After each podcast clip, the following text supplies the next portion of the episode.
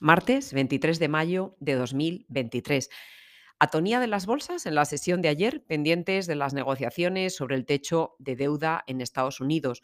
Joe Biden y el presidente republicano de la Cámara de Representantes, Kevin McCarthy, se reunían anoche en la Casa Blanca para una nueva ronda de negociaciones que, aunque finalizó sin acuerdo, las declaraciones de McCarthy a los periodistas en las que manifestaba que el tono fue mejor que en cualquier otro momento y que aunque todavía tenían diferencias filosóficas, las conversaciones habían sido productivas, mantenían la confianza de que no se llegará al impago sobre el que tanto está alertando Janet Yellen.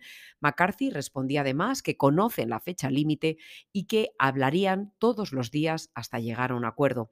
Así que los mercados van a vivir estas sesiones pendientes de novedades y con el recuerdo del 2011, cuando Estados Unidos perdió la AAA y la bolsa cayó un 17% por un acuerdo in extremis.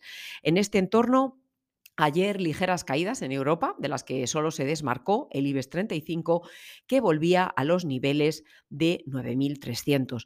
Wall Street cerró con una bajada del 0,42% en el Dow Jones, plano más 0,02 en el caso del SP500 y avances del 0,50% para el Nasdaq. El índice tecnológico sigue avanzando posiciones con una subida anual que ya se acerca al 22% después de un más 5 en mayo. Las negociaciones sobre el techo de deuda sí están pasando factura a los bonos americanos, donde el 10 años ha repuntado hasta el 3,7. El dólar, por su parte, cotiza en 1,08. En cuanto a los de la prensa de hoy empezamos por el Nikkei, que tocaba ayer los 31.000 puntos por primera vez desde 1990. Se queda esta mañana a las puertas con ligeros recortes. La bolsa griega, que se dispara un 6,09% después de conocerse el resultado de las elecciones, que revalida al actual primer ministro conservador. Apple, se acerca a sus máximos históricos, apuntando al récord que alcanzó en enero de 2022, cuando se convirtió en la primera compañía con más de 3 billones de dólares de capitalización bursátil.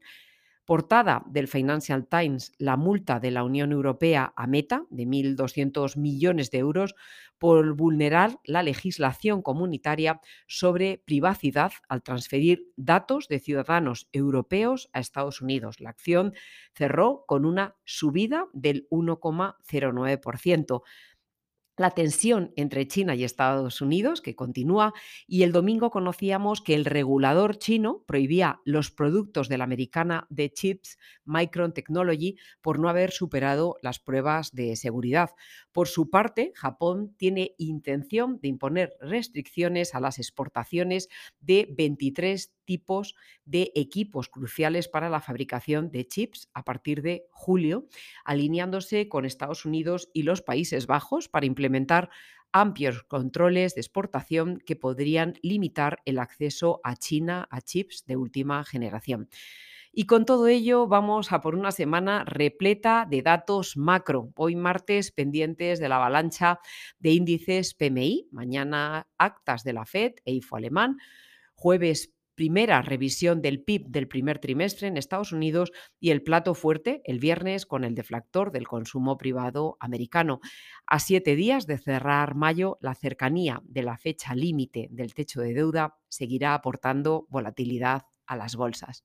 Muchas gracias y feliz semana.